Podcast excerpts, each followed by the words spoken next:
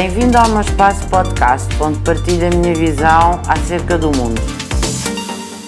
Em Portugal e no conjunto dos Estados-membros, um conjunto de programas. Eu tenho presente, por exemplo, a Ecoescolas, que é um, um programa muitíssimo importante com a bandeira verde e depois um conjunto de iniciativas que existe já, já há alguns anos, mas que tem vindo a ser aprofundado e desenvolvido e eu creio que neste momento cobre a grande maioria dos estabelecimentos em Portugal, do ensino não superior, naturalmente, e que eh, desde o ensino básico traz a todos os estudantes a preocupação pelo ambiente ou, como hoje se diz, pelo desenvolvimento sustentável.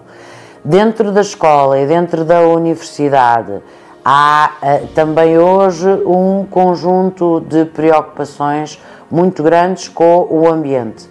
Pensemos em toda a política ambiental que uma escola deve ter e que a mesma deve ser parte do seu projeto educativo. A Ecoescolas, por exemplo, surgiu e foi uma excelente alavanca das preocupações ambientais, mas nós hoje, eh, como sabemos, tornou-se essencial que em, todos os em todas as instituições de ensino, sejam elas de natureza superior ou não superior, haja programas internos de combate, por exemplo, ao desperdício alimentar, eh, de combate à utilização do plástico.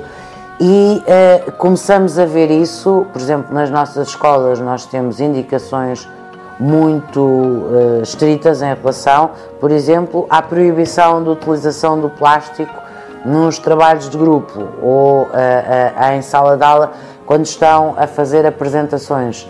Há redução ou há quase eliminação do papel. Se não houver uma preocupação no que concerne ao desenvolvimento sustentável, nós estaremos claramente a pôr o nosso futuro em risco.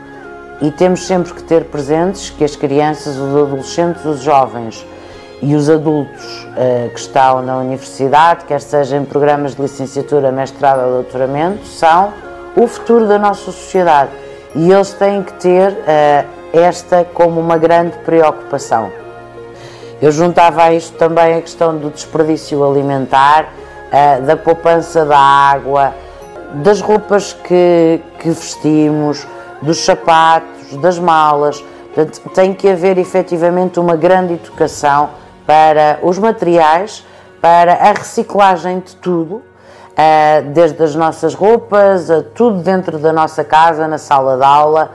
Eu creio que a humanidade já percebeu que a nossa sobrevivência enquanto espécie uh, depende da nossa reestruturação e da uh, reorganização de todos os nossos hábitos, a forma como lidamos com o nosso habitat, com o nosso meio ambiente, como respeitamos os animais, as plantas uh, e efetivamente todo o ser humano vive integrado num ecossistema e tem que respeitar esse ecossistema e por isso a educação tem naturalmente no desenvolvimento sustentável uma das suas traves mestras.